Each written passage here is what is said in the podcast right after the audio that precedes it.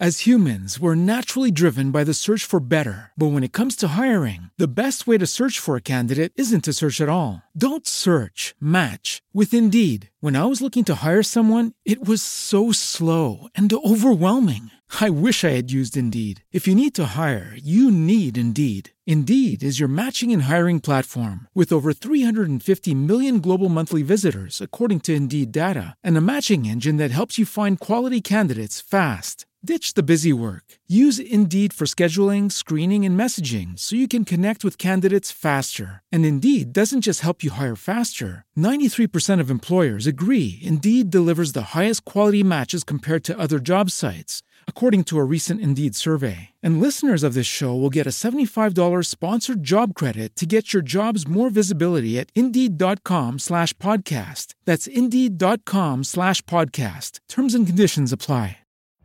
Every day, we rise, challenging ourselves to work for what we believe in.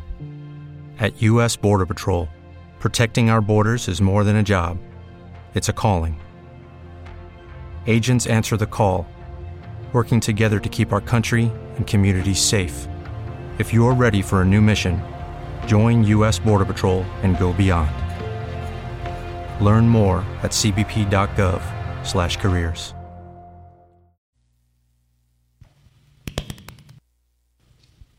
Dios le bendiga, hermanos. Agradecido del Señor por estar aquí en esta mañana, hermanos. Eh, Dios ha sido bueno, ¿verdad?, con cada uno de nosotros. Y qué bueno es estar el primer día de la semana eh, celebrando eh, la resurrección de nuestro Señor Jesucristo y gozarnos en este tiempo de alabanza, en escuchar, ¿verdad?, esas canciones que hablan de nuestro Señor y Salvador Jesucristo. Vamos a ir, hermanos, inmediatamente a el texto que tenemos en esta mañana por delante.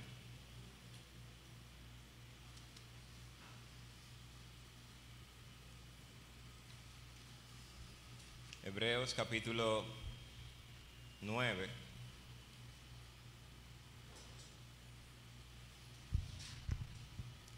Y vamos a leer los versículos del versículo 23 al versículo 28.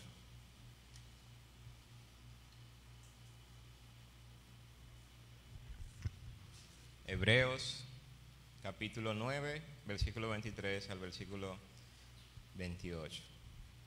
Dice la palabra de Dios así. Fue pues necesario que la figura de las cosas celestiales fuesen purificadas así, pero las cosas celestiales mismas con mejores sacrificios que esto, porque no entró Cristo en el santuario hecho de mano, figura del verdadero, sino en el cielo mismo para presentarse ahora por nosotros ante Dios y no para ofrecer muchas veces como entraba el sumo sacerdote en el lugar santísimo, cada año con sangre ajena. De otra manera le hubiese sido necesario padecer muchas veces desde el principio del mundo. Pero ahora, en la consumación de los siglos, se presentó una vez para siempre por el sacrificio de sí mismo para quitar de en medio el pecado. Y de la manera que está establecido para los hombres que mueran una sola vez y después de esto el juicio, así también Cristo fue ofrecido una sola vez para llevar los pecados de muchos y aparecerá por segunda vez sin relación con el pecado para salvar a los que le espera. Vamos a orar. Dios eterno, Dios grande, Dios fuerte, Padre celestial. Señor, en este momento clamo a ti por misericordia, Señor, para hacer uso, Señor, de tu palabra, reconociendo, Padre, que sin ti nada puedo hacer y aún estar aquí, Señor, sin ti no es posible. Clamo a ti por misericordia, Señor, para que ponga palabra en mi boca, de modo que seas tú, Señor, el que hable a través de este tiempo de predicación. Y a la vez, Padre, seas tú también quien cautive los corazones de quienes están escuchando, Señor, este mensaje. Padre, ambos, todos te necesitamos. Necesitamos de tu gracia, de tu misericordia. Padre, ayúdanos, auxílianos en este momento para glorificar tu nombre, Señor. Son favores, Padre, que pido y ruego a ti, Señor, en el nombre de Jesús. Amén. Bien, hermanos, como sabemos, la epístola a los hebreos ha sido la epístola que hemos estado tratando durante estos domingos. Y es una epístola con mucha demanda de conocimiento de lo que es el Antiguo Testamento. Por las tantas referencias que hace el autor de la carta, y son referencias a aspectos que tienen que ver con el culto, la adoración a Dios o la posición de eminencia o de honor que ostentaban algunos en el Antiguo Testamento. Y el autor es como si estuviera dando un discurso o una predicación y él va desmontando argumentos que en cierta forma representan un obstáculo para vivir la vida cristiana. Luego de la venida de Jesucristo, su muerte, su resurrección, querer ahora acudir a lo que había sido el pueblo de Israel en el Antiguo Testamento y querer volver a la forma de culto y querer practicar lo que anteriormente se practicaba, resultaba entonces un obstáculo para vivir para Dios o para acercarse a Dios.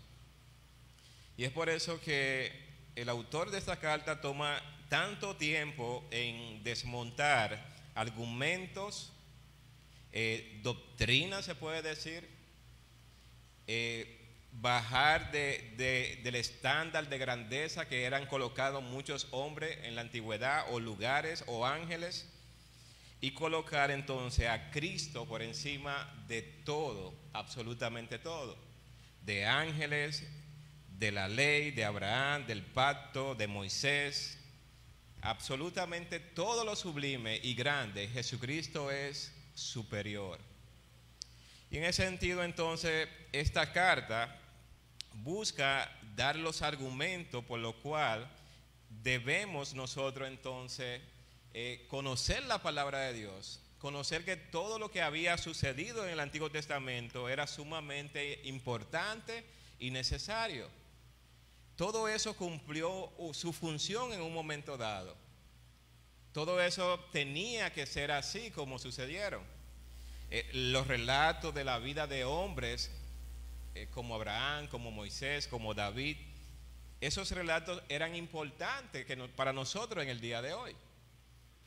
Sin embargo, todo lo que el Antiguo Testamento presentaba era precisamente apuntando hacia una persona, hacia alguien que sí tendría la perfección en todo el sentido de la palabra ante alguien que sí era la genuina revelación de Dios delante de todo el pueblo.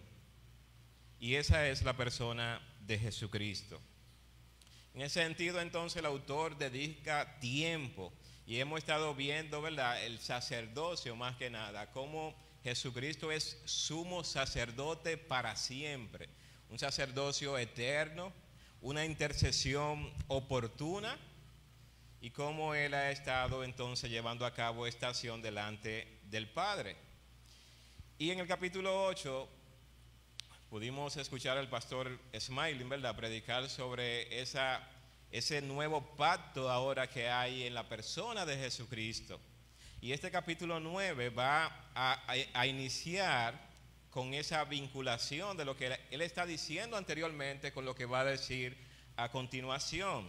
Dice, ahora bien, el versículo 13 del capítulo 8 dice, al decir nuevo pacto, ha dado por viejo al primero, y lo que se da por viejo y se envejece está próximo a qué? A desaparecer. Y en ese contexto, y el contexto que viene de todo el capítulo 8, entonces abordamos este capítulo 9 diciendo, ahora bien, aún el primer pacto tenía ordenanza de culto y un santuario terrenal. Y él está presentando allí y va a relatar realmente cuál era la disposición de los aspectos que tenían que ver con un lugar físico en específico. Y él lo va a describir en los siguientes versículos. Él va a presentar cuál era la disposición de ese lugar de adoración. Dice el versículo 2, porque el tabernáculo estaba dispuesto así. En la primera parte, llamada el lugar santo, estaba el candelero, el candelabro, la mesa y los panes de la proposición. Tras el segundo velo estaba la parte del tabernáculo llamado el lugar santísimo. Él está presentando entonces cómo estaba configurado, se puede decir, aquel lugar donde la presencia de Dios estaba prometida. Si nosotros vamos a Éxodo capítulo 24, vamos a ver desde ese capítulo en adelante toda la descripción que se habla sobre el tabernáculo de reunión, donde la presencia de Dios estaba allí para estar entre el pueblo realmente. Y cómo esto estaba configurado con un orden específico y aún la creación de cada una de, estos, de estas áreas tenían medidas específicas y tenían entonces elementos específicos. En estos dos versículos podemos ver que la primera parte dispuesto dice, la primera parte llamada el lugar santo.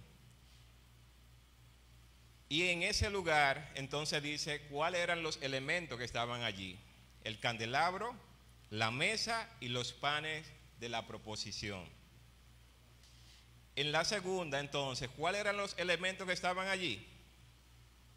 el cual tenía un incensario de oro y el arca del pacto cubierta de oro por todas partes, en las que estaban una urna de oro que contenía el maná, la vara de Aarón que rebeldeció y la tabla del pacto.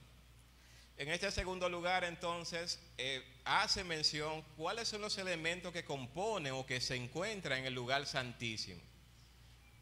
Y estos aspectos que son mencionados allí, el maná, la vara y la tabla del pacto, todos ellos apuntan al testimonio de Dios en relación con todo lo que él había hecho con el pueblo. Cuando Dios da la palabra al pueblo es un testimonio de él. Cuando la vara de Aarón eh, eh, florece, es un testimonio de la presencia de Dios, de lo que Él había dicho, de lo que Él había hecho. Estaba dispuesto para hacer. Y la tabla del pacto entonces es una evidencia de que Dios habló al pueblo. Así que el maná, por igual, eh, sabemos que el pueblo de Israel fue sustentado, ¿verdad? Comiendo precisamente maná, cómo Dios sustentó al pueblo. Y cómo entonces cada uno de estos representa un testimonio de Dios y de su relación con el pueblo. Podemos ver entonces por separado que en el lugar santo habían elementos y en el lugar santísimo habían también elementos de suma importancia y mucho valor. Versículo 5 y sobre ella los querubines de gloria que cubrían el propiciatorio, de las cuales cosa no se puede ahora hablar en detalle. Y allí hace referencia a los querubines, que ellos se encontraban colocados en, una orientación específica y lo que ellos representaban es que estos querubines eh, apuntaban a la presencia invisible de Dios en ese lugar, en ese lugar de lugar santísimo. Y ustedes saben que los querubines son identificados como seres espirituales, celestiales, sumamente poderosos. Y esta representación entonces apunta a esa configuración que había en el lugar santísimo. Dice el versículo 6, así dispuestas esas cosas en la primera parte del tabernáculo, entran los sacerdotes continuamente para cumplir los oficios del culto. Del versículo 1 al versículo 5 podemos ver entonces los elementos que componen tanto el, lugar santo como el lugar santísimo. En los versículos siguientes vamos a ver entonces cuáles son las acciones que son llevadas a cabo en ese lugar y quiénes son las personas encargadas de llevar a cabo esas acciones. Y por eso dice el versículo 6, y así dispuestas estas cosas, en la primera parte del tabernáculo entran los sacerdotes continuamente para cumplir los oficios de culto. Es decir, continuamente los sacerdotes llevaban a cabo una acción en el lugar santo. El cambio de los panes de la proposición que se colocaban allí, los panes propiciatorios, eh, los elementos de colocar aceite a las lámparas e iluminar el lugar, eran un oficio que era llevado a cabo continuamente por los sacerdotes. Es decir, que allí solamente tenían entrada, en cierta forma, las personas de la tribu de Leví y aquellos que llevaban a cabo el oficio de sacerdote de esta tribu específicamente. Aunque todos servían en el tabernáculo, allí entonces podemos identificar una acción en particular que ellos llevaban a cabo en el lugar santo. Y es importante hacer una diferencia porque eh, el lugar que estamos viendo y describiendo no, no, es el templo como tal, sino es antes de la construcción del templo, ellos habían construido, se puede decir, un templo móvil, donde todas esas cosas estaban en continuo movimiento. Ellos se desplazaban con estas cosas y eran eh, eh, la idea es una carpa con una configuración como la estamos describiendo. Una, un tamaño, una altura, una anchura específico que podemos leer en el capítulo 25 de Éxodo. Y aquí entonces estamos viendo que los sacerdotes tienen entrada a ese lugar santo para llevar a cabo sus oficios dice, pero en la segunda parte, solo el sumo sacerdote una vez al año, no sin sangre, la cual ofrece por sí mismo y por los pecados de ignorancia del pueblo. Es decir, que aunque continuamente los sacerdotes estaban entrando al lugar santo, al lugar santísimo, solamente era posible hacer entrada una vez al año. Y la idea de, llevar a cabo esta acción, ¿verdad? Era precisamente para eh, recibir de parte de Dios o llevar la ofrenda propiciatoria de los pecados del pueblo. Pecado cometido por ignorancia. Y ya eso lo vimos en el capítulo 4. en esa, en ese, en esa condición que, entraba el, el, sumo sacerdote una vez al año, él debía entonces presentar ofrenda por sí mismo, es decir, por su condición de hombre imperfecto. Y nosotros sabemos, hermanos, que conocemos cuál es la condición del hombre desde que Adán pecó muerto en delitos y pecados. Y aun cuando el hombre está llevando a, cabo una acción o un servicio a Dios, él no tiene las calificaciones para presentarse delante de Dios sin mancha. Y es precisamente, él llevaba a cabo entonces primero un ritual por sí mismo y luego para presentar la expiación o cubrir los pecados del pueblo que el pueblo cometía por ignorancia, como dice el texto. Es decir, esta era una acción que eh, en cierta forma se esperaba con mucha expectativa. Cuando el sumo sacerdote tocaba la oportunidad de, presentarse, eh, había mucha expectativa en el pueblo. Y la idea era ver si era acepto delante de Dios esa ofrenda que era presentada en aquel lugar. Dice el versículo 7 entonces nos deja ver, eh, hermanos, cuál era la distancia que existía entre Dios y el pueblo, en cierta forma. Nosotros estamos viendo el texto, pero también nos estamos dando cuenta que quienes podían servir a Dios única y exclusivamente eran los levitas, los sacerdotes, la tribu escogida.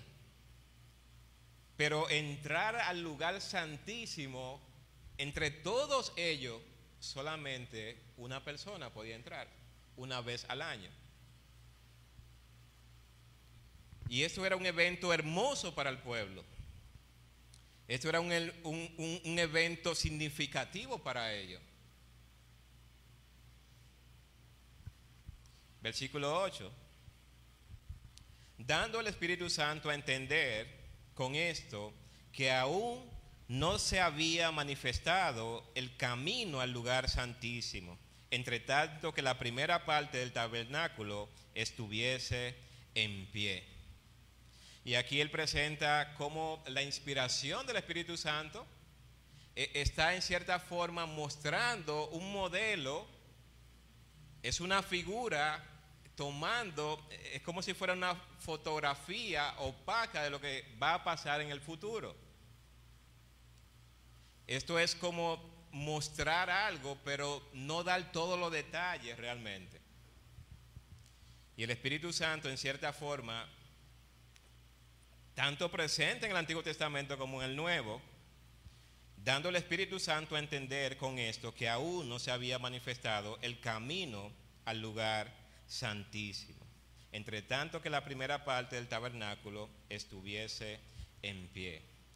Versículo 9, lo cual es símbolo para el tiempo presente, según el cual se presenta ofrenda y sacrificio que no, puede, que no pueden hacer perfecto en cuanto a la conciencia al que practica ese culto. La idea es que es un símbolo, algo que apunta hacia algo más. Es esa acción llevada a cabo en el lugar santísimo, ese servicio prestado en el lugar santo, todo eso apuntaba a algo más. Y, la idea es como nosotros ver una foto y pretender que con esa foto lo tenemos todo el conocimiento de una persona, realmente no.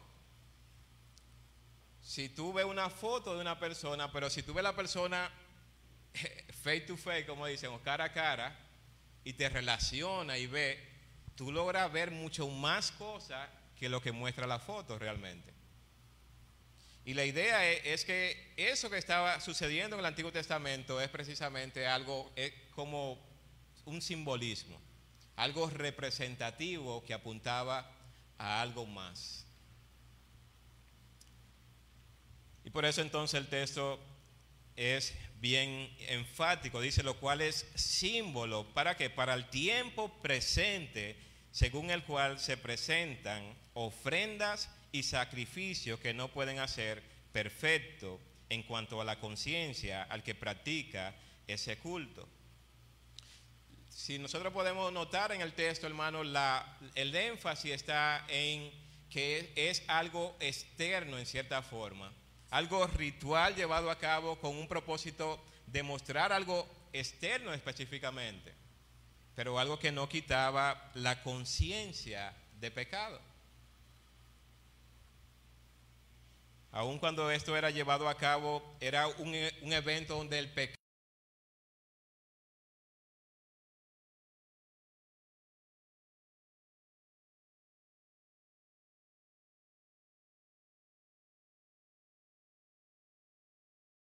Dios sacrificó animales para cubrir el pecado del hombre. Y cada vez que se presentaban ofrenda y sacrificio era precisamente una forma de cubrir el pecado del hombre. Y es decir, estas acciones que eran llevadas a cabo en, en este tabernáculo tenían por propósito cubrir el pecado de los hombres. Y en ese sentido entonces eh, el autor de la carta de la epístola a los hebreos está presentando como un símbolo que no pueden hacer perfecto en cuanto a la conciencia al que practica ese, culto. Versículo 10. Ya que consiste solo en comida y bebida, de diversas abluciones y ordenanza acerca de la carne, impuesta hasta el tiempo de reformar las cosas. Sí, todo eso era necesario, todo eso cumplió en cierta forma un, un, ritual, unas acciones, unas expectativas, todo eso tenía un propósito. Pero todo eso apuntaba precisamente a la necesidad de un Salvador, un Redentor, que libertara completamente al hombre de su esclavitud. Cuando habla entonces de comida y bebida, está hablando de aspectos terrenales específicamente. Comida y bebida era lo que era eh, quizás como el pueblo lo veía, era precisamente, se llevaba panes, se ofrecía un ritual, debían comer. Y ellos obedecían un conjunto de ordenanzas que usted la puede leer allí en Éxodo y en Levítico. Va a encontrar las ordenanzas que existían para este tipo de, de culto, se puede decir. Todo eso entonces tenía un propósito de cumplir en ese tiempo, en esa etapa, que el pueblo pudiera notar y ver la necesidad de un Salvador, de un Redentor. Versículo 11. Pero estando ya presente, ¿quién? Cristo, sumo sacerdote de los bienes venideros, por el más amplio y más perfecto tabernáculo, no hecho de mano, es decir, no de esta creación, y no por sangre de machos, cabríos, ni becerros, sino por su propia sangre, entró una vez para siempre en el lugar santísimo, habiendo obtenido eterna redención. Y aquí donde ahora introduce específicamente la figura de Jesucristo presentar lo que existía en el tabernáculo, la disposición que había, las acciones que eran llevadas a cabo por los sacerdotes y ahora presenta específicamente a la persona de Jesucristo, estando ya presente Cristo, el ungido de Dios, el elegido, el escogido por Dios, el enviado de Dios, sumos sacerdotes de los bienes venidero. La idea es el, gobernante absoluto de todos los sacerdotes, el que ostenta el la mayor posición, por el más amplio y más perfecto tabernáculo, no hecho de mano, y, allí está el paralelismo, ¿verdad? Que el anterior eh, tabernáculo había sido hecho con medida específica, pero hecho específicamente por los hombres, construido por los hombres. Y él está presentando a Cristo como aquel sustituto de ese tabernáculo que había sido construido. No hecho de mano, es decir, no de esta creación. Y no por sangre de macho cabrío ni de becerro, sino por su propia ¿qué? sangre. Entró una vez para siempre en el lugar santísimo. La idea que está presentando el texto entonces tiene que ver mucho con Isaías 53 aquel que murió en la cruz del Calvario. Aquel que se ofreció a sí mismo como una ofrenda, como un becerro inmolado. Aquel que fue a la cruz del Calvario a tomar nuestro lugar, a morir por nosotros.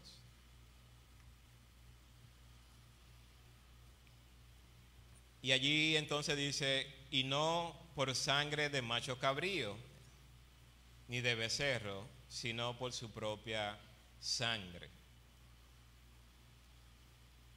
Nosotros sabemos entonces que el sacrificio de Cristo en la cruz del Calvario es lo que hace posible que nosotros estemos reunidos en este lugar en el día de hoy.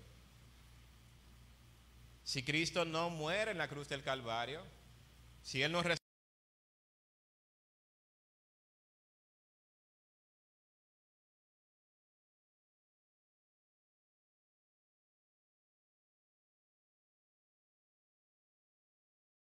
delante de un sacerdote para que interceda por nosotros. Sin embargo, el autor le está dejando ver a su auditorio con claridad de que ya ese ritual ya no es necesario. Ya Cristo se presentó. Ya su obra fue llevada a cabo.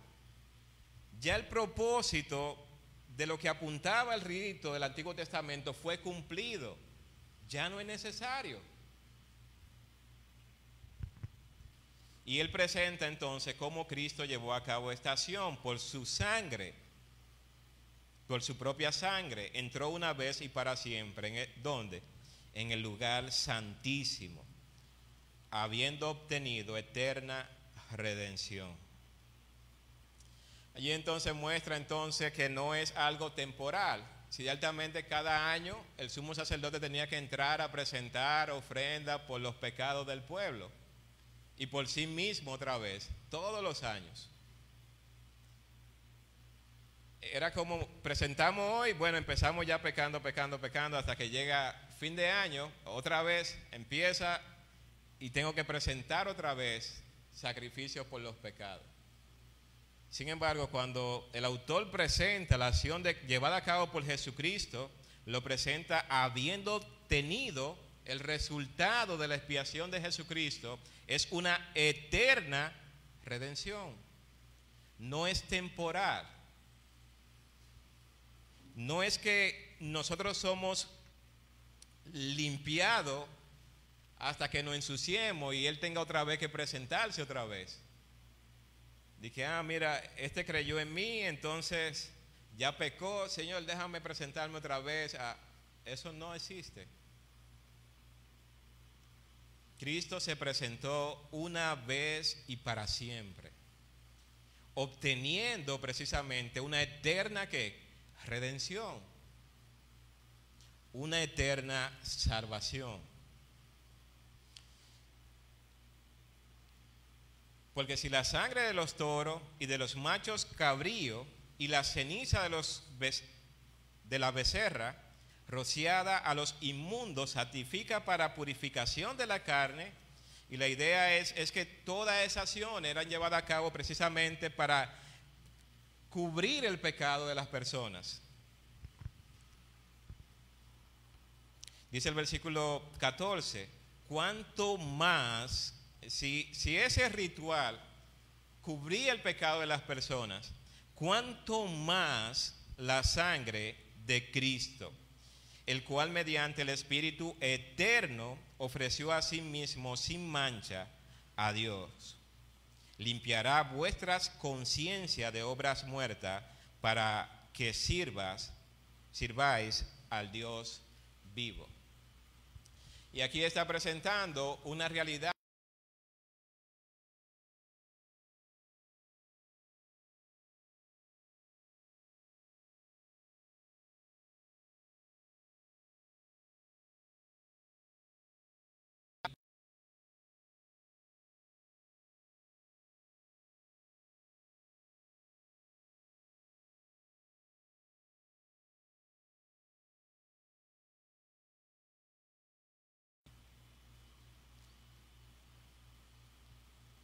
no hay pecado, hermano, que la sangre de Cristo no pueda limpiar.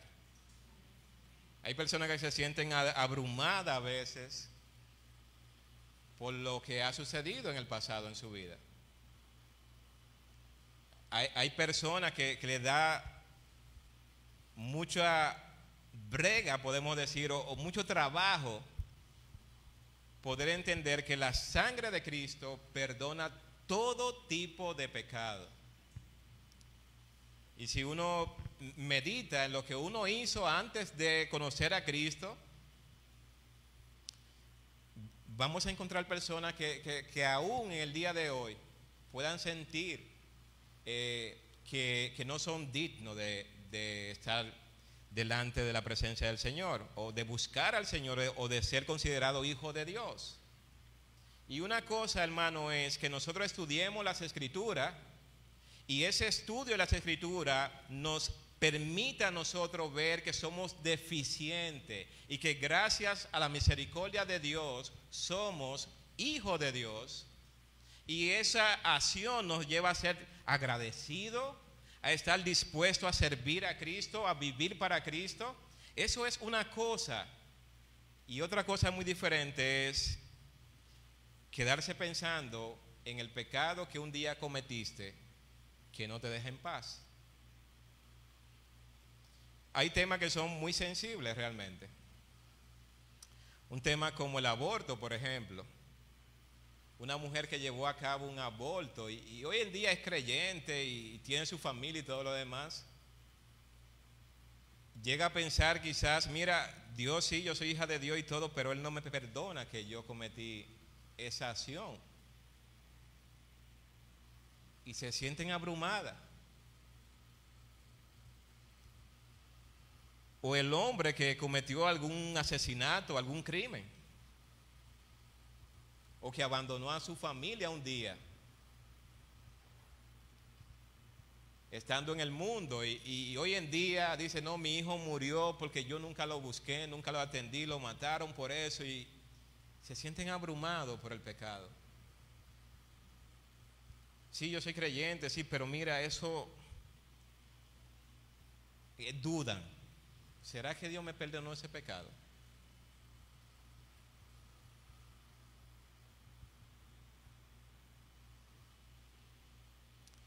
Hermanos, el texto está presentando es que cuanto más la sangre de Cristo, el cual mediante el Espíritu eterno se ofreció a sí mismo sin mancha a Dios, limpiará que vuestras conciencias de obras muertas para que sirváis al Dios vivo. Él limpia completamente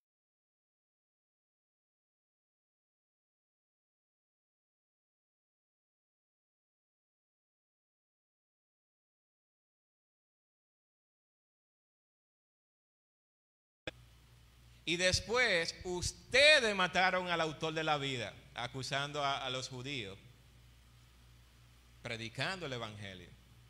Eh, Pedro pudo decir, eh, ay, yo no puedo decir eso porque yo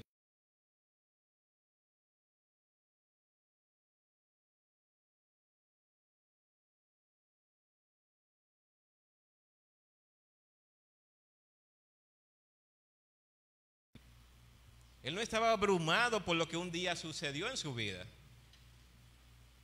Él estaba predicando y sirviendo a Dios con limpia conciencia, sin nada pendiente con Dios.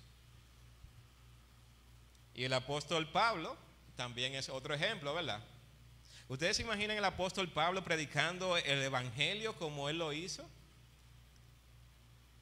Y, y, cada vez que va a empezar a predicar un sermón, dice, ay no, yo no soy apto para predicar porque yo estaba ahí cuando mataron a Esteban. Ah, yo estuve ahí. Mira, que predique otro mejor o enseñe otro. ¿Ustedes se imaginan eso? O yo forcé a los santos, lo arrastraba a la sinagoga para que blasfemaran el nombre de Cristo. No, hermanos, nosotros no vemos a un Pablo con, ese cargo de conciencia. Él se sentía incapaz, insuficiente, sí, pero era que él quería hacer más para la gloria de Dios. No porque había un pecado que lo abrumara y, y no podía. Eh, Pablo decía, ¿verdad? Yo mismo no pretendo haberlo alcanzado, ¿verdad? Una cosa hago, dejando ciertamente lo que queda atrás y extendiéndome a lo que está por delante. Prosigo a la meta. Sigo adelante. Y en ese sentido, hermanos, nosotros en el día de hoy tenemos que entender, predicar y enseñar que Cristo pagó absolutamente todo lo que nosotros podíamos tener pendiente con Dios. Su muerte en la cruz. Y es por eso que cuando Cristo está en la cruz, ¿verdad? Él dice, consumado es, hecho está. El precio fue pagado. No hay pecado, hermano, que en el día de hoy tú cometiste antes de venir a Cristo, aún luego de venir a Cristo, que la sangre de Cristo no pueda limpiar. Todos nuestros pecados, presente, pasado, futuro, todo, fueron pagados por aquel que murió en la cruz del Calvario.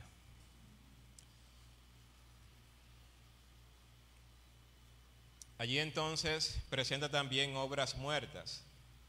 Y esto tiene que ver, hermanos, con, el, con la intención de querer eh, impresionar a Dios a través de las acciones que nosotros llevamos a cabo. Y a veces como creyente podemos errar en este sentido de entender que si yo hago muchas cosas, eh, es eso lo que Dios valora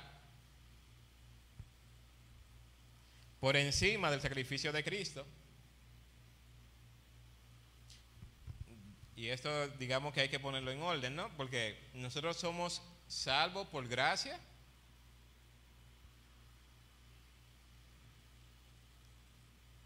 Salvo por la obra de Cristo. Pero nosotros somos llamados, ¿verdad? A hacer buenas obras somos salvos por gracia, por la obra de Cristo, pero la forma de nosotros mostrar que hemos recibido la salvación, el perdón de pecado, eh, la limpieza de la sangre de Cristo es precisamente mostrando buenas obras que antes era imposible que nosotros lleváramos a cabo. Y una cosa diferente es querer impresionar a Dios diciendo, no, yo me estoy ganando la salvación. Con esta obra, mira, déjame ya llevarle algo a los pobres, déjame hacer esto, aquello, que ahí yo estoy asegurando mi salvación.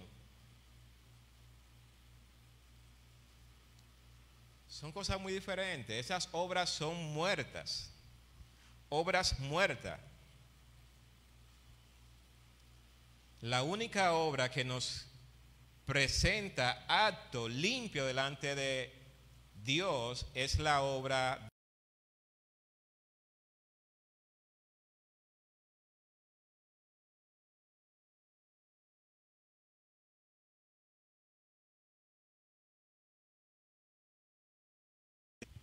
Y, y, su amor es eterno, su amor es permanente, inmutable.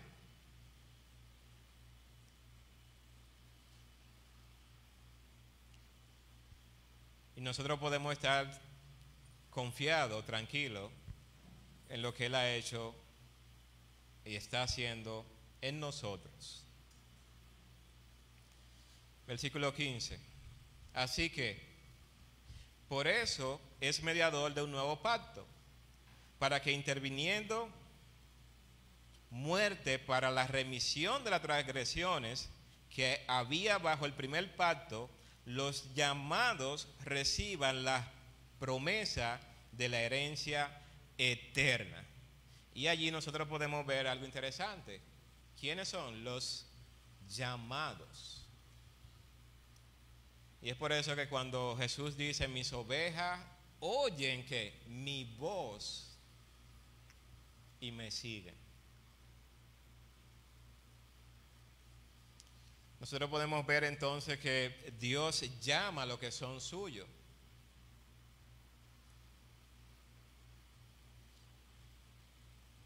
Tenemos entonces, por eso es mediador de un nuevo pacto para que interviniendo la muerte para la remisión de las transgresiones que había bajo el primer pacto, los llamados así reciban la promesa de la herencia eterna. Los llamados reciben una herencia eterna, no temporal. Es como de que salvo hasta el próximo pecado. Yo sé que muchas personas dicen, ah, salvo siempre salvo. Y casi siempre el ejemplo que toman es, ah, o sea, que tú dices que eres salvo, tú puedes vivir como tú quieras en el mundo y decir que tú eres salvo como quieras. Eso no es verdad. Aquellos que han sido llamados son aquellos que están perseverando, pero no en el pecado. Están perseverando precisamente en la gracia que han recibido. Están viviendo para un amo diferente, no para el pecado. Y la idea es que cuando nosotros somos esclavos del pecado, vivimos para el pecado. Ahora, si Cristo nos libertó, ya nosotros no vivimos para el pecado. Nosotros ahora vivimos para Cristo. Y esa, ese está perseverando precisamente. Ese está mostrando arrepentimiento cuando peca ve lo horrendo, lo desagradable que es el pecado delante de Dios cometido. No es alguien insensible de que, bueno, ya Cristo, quienes han recibido a Cristo como Señor y Salvador, entonces tienen la palabra de Dios para conocer todo lo que es la voluntad de Dios para que ande en esa voluntad. No es para que viva en el pecado. Hermanos, y, esta es una realidad que nosotros no solamente debemos escuchar o leer, debemos ser sinceros delante de Dios. El pecado no puede reinar en nuestro cuerpo, mortales. Yo no puedo vivir deleitándome en lo que Dios aborrece. Yo no puedo andar conforme a la corriente de este mundo. Yo no puedo pretender vivir como un impío y decir que yo soy hijo de Dios.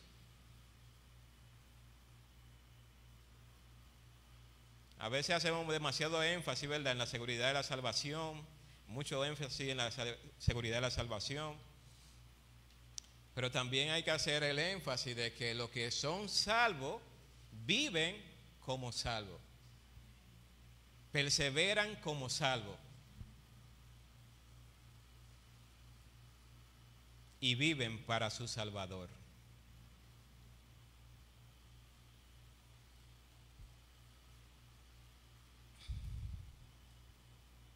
Versículo 16 dice, porque donde hay testamento, aquí hay un juego de palabras, porque donde hay testamento es necesario que intervenga muerte del testador porque el testamento con la muerte se confirma, pues no, pues no es válido entre tanto que el testador vive, de donde ni aún el primer pacto fue instituido sin sangre, porque habiendo anunciado Moisés todos los mandamientos de la ley, a todo el pueblo tomó la sangre de los becerros y de los machos cabríos con agua, lana escarlata, e hisopo y roció el mismo libro y también a todo el pueblo, diciendo, esta es la sangre del pacto que Dios os ha mandado.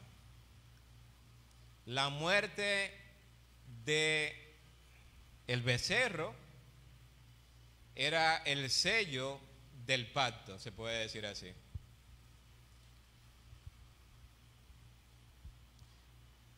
moría el animal y el pacto estaba vigente. Entraba en vigencia con la muerte del animal. Era de esa manera. Dice el versículo 21. Y además de esto, roció también con la sangre el tabernáculo y todos los vasos del ministerio. La idea es que todo fue purificado. Y casi todo es purificado según la ley con sangre. Y sin derramamiento de sangre no se hace remisión. Aquí nosotros vemos entonces que la sangre en el Antiguo Testamento representa más que nada es la vida. ¿Ustedes recuerdan cuando eh, Caín mató a Abel? Dios le dice, la sangre, la voz de la sangre de tu hermano clama a mí desde la tierra. Y es una representación entonces de lo que es la vida específicamente. Así que la muerte de un animal, en ese contexto, ¿verdad? Se encontraba cubriendo la transgresión, el pecado del hombre.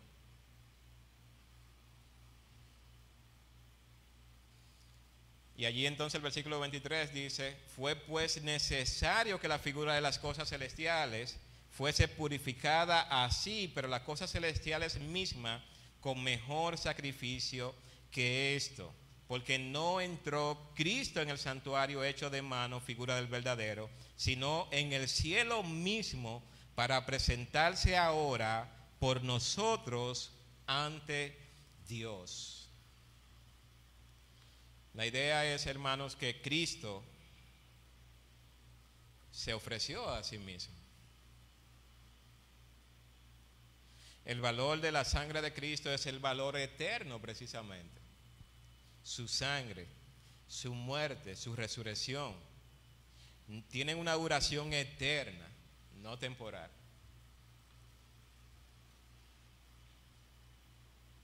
Versículo 24, porque no entró Cristo en el santuario hecho de mano, figura del verdadero, sino es donde?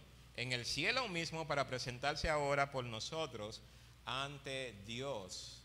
La idea es que delante de Dios Jesús se presentó una vez y para siempre. Dice el versículo 25, y no para ofrecerse muchas veces como entra el sumo sacerdote en el lugar santísimo cada año con sangre ajena.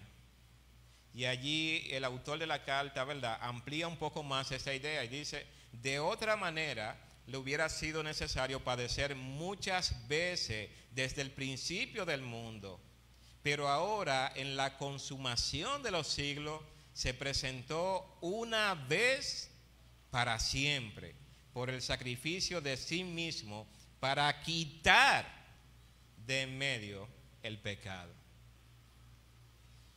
Si nosotros vemos cuando Juan el Bautista, ¿verdad? Eh, ve a Jesús que viene y dice, he aquí el Cordero de Dios que quita el pecado del mundo. No es que cubre el pecado. Es, es aquel que erradica totalmente lo que es el pecado. Y eso es importante entonces que lo podamos entender. Porque cuando Cristo muere en la cruz del Calvario, dice en Mateo capítulo 27, versos 50 al 54, ¿verdad? La escritura presenta que el velo del templo fue rasgado desde arriba hasta abajo. Y la idea es, es que la muerte de nuestro Señor Jesucristo precisamente quita el obstáculo para que nosotros podamos presentarnos a Dios o entrar al lugar santísimo. Digamos que la separación que existía, ¿verdad?, entre el lugar santo y el lugar santísimo era precisamente una división de una cortina. E, eso era lo que dividía. Y por eso el velo dice que fue rasgado cuando Cristo muere en la cruz del Calvario. Versículo 25 entonces nos dice que no para ofrecerse muchas veces, sino como entra el sumo sacerdote en el lugar santísimo cada año con sangre ajena, de otra manera hubiera sido necesario padecer muchas veces desde el principio del mundo. Pero ahora, en la consumación de los siglos, y esto es el plan perfecto de Dios eh, en desarrollo, en el momento exacto. Dios no, no tiene incertidumbre de su plan. Dios no está preocupado con las acciones que el hombre, Satanás, el sistema estructurado por Satanás puedan llevar a cabo. El plan perfecto de Dios se está desarrollando justamente como Él quiere que sea desarrollado. Y en el momento oportuno que Dios había planificado, dice allí, en la consumación de los siglos, se presentó una vez para siempre por el sacrificio de sí mismo para quitar de en medio el pecado. Así que aún la fe que tenían los hombres en el Antiguo Testamento apuntaba precisamente a que un redentor eficaz llevaría a cabo la acción de erradicar plenamente el pecado que dividía al hombre de Dios. E, e, esa incapacidad del hombre acercarse a Dios. Cuando Isaías tuvo ese encuentro, ¿verdad?, con el, con el Señor, ay de mí que soy muerto. Y él era un profeta de Dios. Sin embargo, él pudo ver todo su pecado, toda su impureza.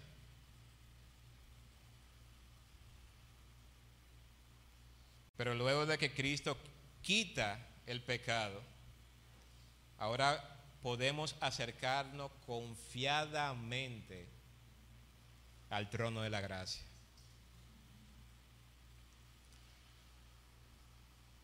Versículo 27 dice, y de la manera que está establecido para los hombres que mueran una sola vez y después de esto el juicio, y él, va a tomar una figura en cierta forma de presentar una realidad que, que debe confortar nuestras vidas y nuestro caminar de la manera que está establecido para los hombres que mueran una sola vez. Y después de esto, el juicio. Hermanos, la muerte es una realidad. Yo sé, miren, las personas pueden decir muchas cosas que no son verdad. No, que yo no creo en la Biblia, yo no creo en la palabra de Dios, yo no creo. Pueden decir muchas cosas. Pero ¿sabe qué? Ellos saben que la muerte es una realidad. Y así como la muerte es una realidad, también hay una realidad de que hay un juicio para el hombre. De la manera que está establecido para los hombres, este es un aspecto que él no va como a argumentar mucho sobre él, ¿verdad? Porque se da por sentado. Eh, él no tiene el propósito de, de empezar a hablar de, mira, la gente muere y no, no, no. Esto es como algo establecido que todo el mundo conoce, sabe, está consciente de que es una realidad. Y él dice, de la manera que está establecido para los hombres que mueran una sola vez y después de esto el juicio, así como eso es una realidad, así también Cristo fue ofrecido una sola vez para llevar los pecados de muchos y aparecerá por segunda vez sin relación con el pecado para salvar a los que le esperan. Hermanos, si la muerte es una realidad, también lo es que Cristo se ofreció una sola vez. Pero si Cristo también se ofreció una sola vez, también es una realidad que Él volverá por segunda vez. Y Él volverá para salvar, para llevar a casa, en cierta forma, eh, eh, es la connotación del texto, a aquellos que están esperando. Y sin lugar a duda, lo que están esperando a Cristo son aquellos que han sido llamados. El Señor llama y esos que han sido llamados están esperando. Ciertamente este capítulo, hermano, nos permite ver que hay aspectos doctrinales que pueden ser obstáculos para nosotros disfrutar de tener una relación plena con Dios. El querer impresionar a Dios, el querer atribuir a la salvación algo más.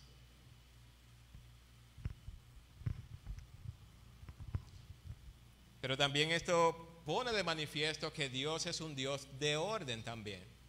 Dios es específico en las cosas que Él transmite, su palabra.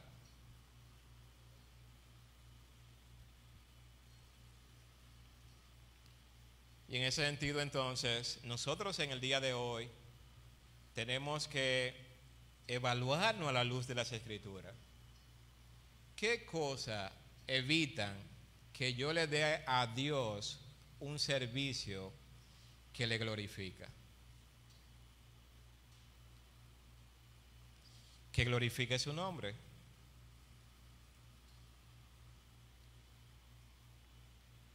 ¿Contra qué cosa estoy yo luchando?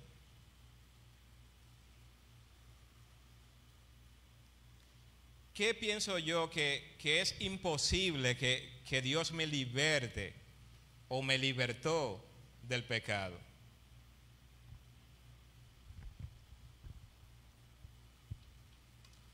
En ese sentido, entonces, tenemos que pensar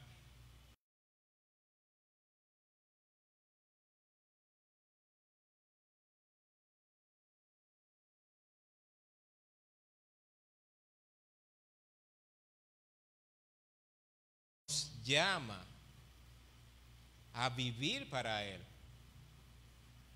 a disfrutar de tener esa comunión con Dios. Había celebración en el pueblo de Israel cuando el sacrificio era acepto, había júbilo, gozo. ¿Qué hay en tu corazón? ¿Tristeza? Yo medito un poco en, las peticiones que le hacía Pablo, ¿verdad? Al Señor, que tres veces rogué al Señor que lo quite de mí y la divina respuesta era que bástate mi gracia. Hermanos, si la gracia de Dios que hemos recibido no, no es suficiente para nosotros estar alegre, contento, feliz, gozoso, nada te podrá dar gozo, ni alegría, ni felicidad. Pero si nosotros estamos conscientes de lo que Cristo hizo por nosotros en la cruz del Calvario, nosotros entonces estamos perseverando en vivir para Él. Con, con, con amplia entrada al lugar santísimo, con amplia entrada en una relación con Dios que antes era imposible que tuviéramos. Así que, hermanos y hermanas, recordemos siempre esta palabra. Siempre que alguien fallece, hay un testimonio de la palabra de Dios allí que se está cumpliendo. Dios le dijo al hombre, el día que de él comiera, ciertamente morirás separación espiritual con Dios, pero una separación física también, una muerte física. Y cada vez que nosotros vemos ese suceso, murió alguien, sabe que piensa lo que Dios dijo es una realidad. Pero también cada vez que venga eso a nuestra mente y esa realidad de la muerte, pensemos también que Cristo fue ofrecido una sola vez para llevar los pecados de muchos. Y recordemos también que Él aparecerá por segunda vez sin relación con el pecado para llevarnos ahora a casa. Esperemos a nuestro Señor, perseveremos en vivir para Él, glorifiquémosles mientras aún estamos en esta tierra porque lo que empecemos aquí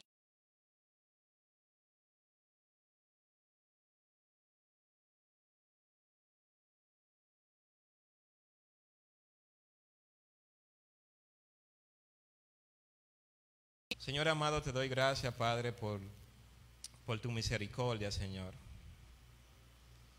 Gracias porque nosotros somos débiles, incapaces. Padre, y, el pecado nos abruma de tal manera que nos descalificamos. Señor, qué, qué grato es saber que, que mis pecados pasado, presente y futuro fueron pagados en la cruz del Calvario. Qué bueno es saber que tu sangre lavó plenamente toda mis, todo mi ser